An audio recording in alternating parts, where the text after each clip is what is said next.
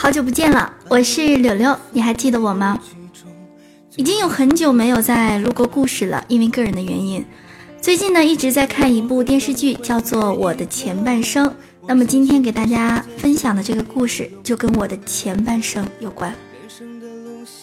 我的前半生，找一个三观一致的人在一起。第一部分，看了几集《我的前半生》。罗子君和老金的感情戏给人的感触特别深。老金踏实、本分、善良，但是没有理想和抱负，甚至还有一点自卑。他唯一的闪光点就是是个老好人，安安心心的过小老百姓的日子，很知足，给人一种安全感。而这样一个男人和罗子君待在一起的时候，却看得我尴尬症都要犯了。记得罗子君刚跟老金敲定关系的时候，身为闺蜜的唐晶问老金：“你这份工作做了多久了？”老金回答说：“十年，并尴尬地解释自己这份工作干得挺顺心、挺踏实的。”于是唐晶接着问：“那你的未来呢？打算这么一直的干下去吗？”一旁的罗子君也听出了闺蜜的言外之意，急忙接过话说：“我们跟你们不一样，有什么好规划的？”唐晶听了这话，立马反驳：“难道你觉得自己一辈子都在商场里卖鞋吗？我跟贺涵都觉得你不会在鞋店待一年以上。”其实，当这几个人在一起的时候，你会发现，罗子君的世界，他身边的朋友和老金格格不入。这就是两个世界的人嘛！有一次，罗子君打扮的漂漂亮亮的，准备和老金约会，可是老金却皱着眉头，硬要让他换掉高跟鞋，换掉那件看起来很贵的大衣，强迫对方要穿的和自己一样朴实无华。结果，一场约会就这样闹得不欢而散。老金自卑，觉得配不上罗子君。因为连他自己也知道，两个人在一起有一点儿不太合适。他们是注定不一样的人，过着不一样的生活。就算罗子君将就了，他们的未来也不会有多幸福。其实像老金那样的男人就像是一个陷阱，他会用他的好，让你一点点的丢掉警惕，最后将你的三观消磨的跟他一样渺小。第二部分，两个人在一起的时候看感情，分开的时候看人品。老金起初看上了单身带着孩子的子君，对他关怀备至，体贴有加。他会每天积极的接送罗子君上下班，接他的儿子放学，任劳任怨。他会细心的留意到罗子君家的煤气管道坏了，帮他换上新的。他也会给罗子君打扫卫生。洗碗、逗平儿玩儿，老金就好像是一个男版的田螺姑娘一样。但是天下哪有免费的午餐？不要以为这样的男人就很好。老金这样的男人就好像一个埋藏的隐形炸弹，好的时候是很好，但一旦出现问题，一旦出现变故，就会泼你一身脏水。当子君提出分手的时候，老金让商场人尽皆知。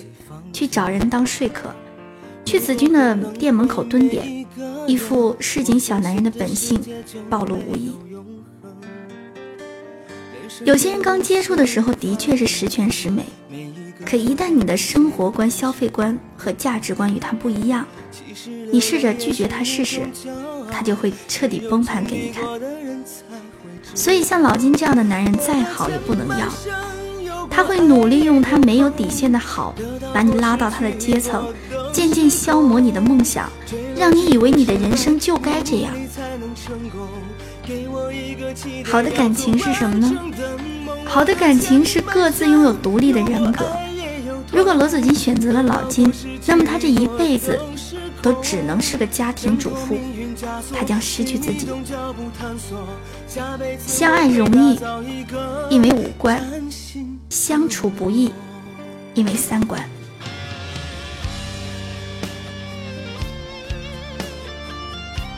第三部分，跟一个三观不一致的人在一起有多累？前几天，朋友呢刚跟她的男友分手，原因她实在忍无可忍。朋友呢属于一个对自己生活有标准的人，她很舍得为自己花钱。她也都把自己的生活尽可能的过得更优质一些，可她的男朋友却觉得所谓的生活仪式感就是浪费钱，一点意义都没有。朋友说，他不给我花钱也就算了，我自己花钱他也唠叨。有一次我们去看电影，我不爱喝可乐，就跑去买了一杯星巴克，这么一点小事他整整说了一个晚上，说什么凭电影票有免费的可乐不喝，非要浪费钱去买一杯咖啡。我特别懵逼，我想着我也没花他钱吧。我问他我有什么错，他说我价值观有问题。这样的事情还不止一次。朋友买口红，男朋友说他买太多支了。朋友做指甲，男朋友说又贵又浪费时间，瞎折腾。朋友种睫毛，男朋友说种睫毛，睫毛根本没有人在意，好不好？朋友说。三观不合的人在一起真的很累。两个人的价值观不同，导致了观念的不同。他觉得他没错，可难道是我错了吗？是啊，和三观不合的人谈恋爱就好像是一场灾难。就像是我说海很漂亮，可是你却说是很漂亮，可是它淹死过很多人。没有办法聊到一起的，是不是？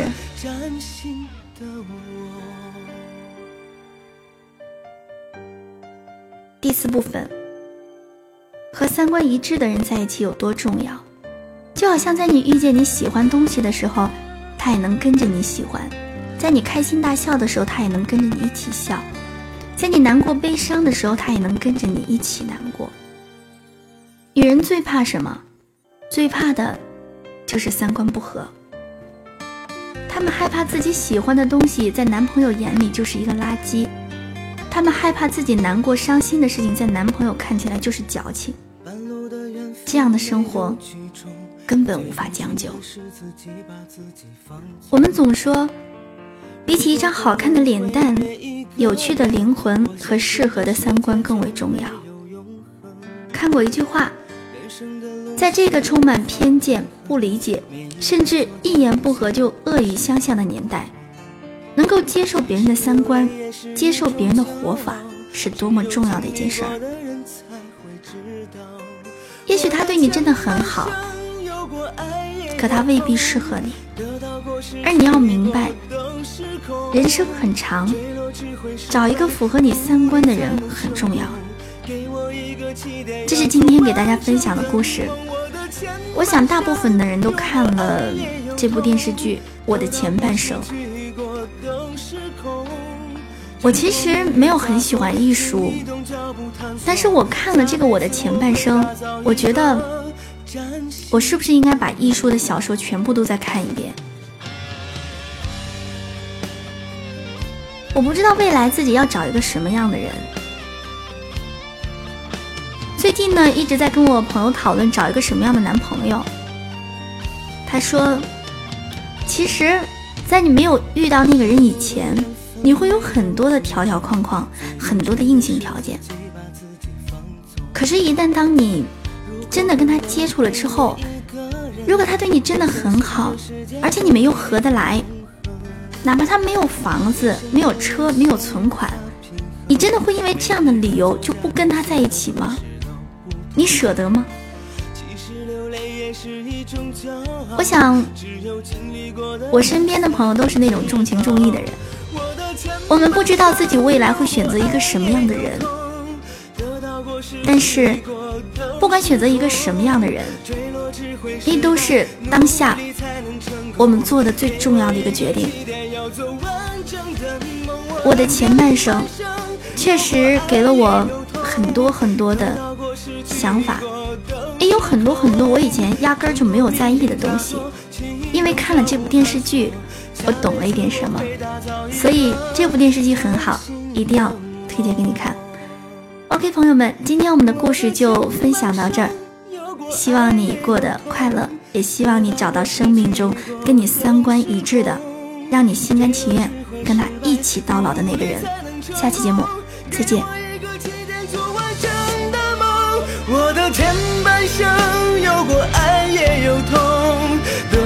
失去过都是空，挣脱命运枷锁，启动脚步探索，下辈子我会打造一个崭新的我。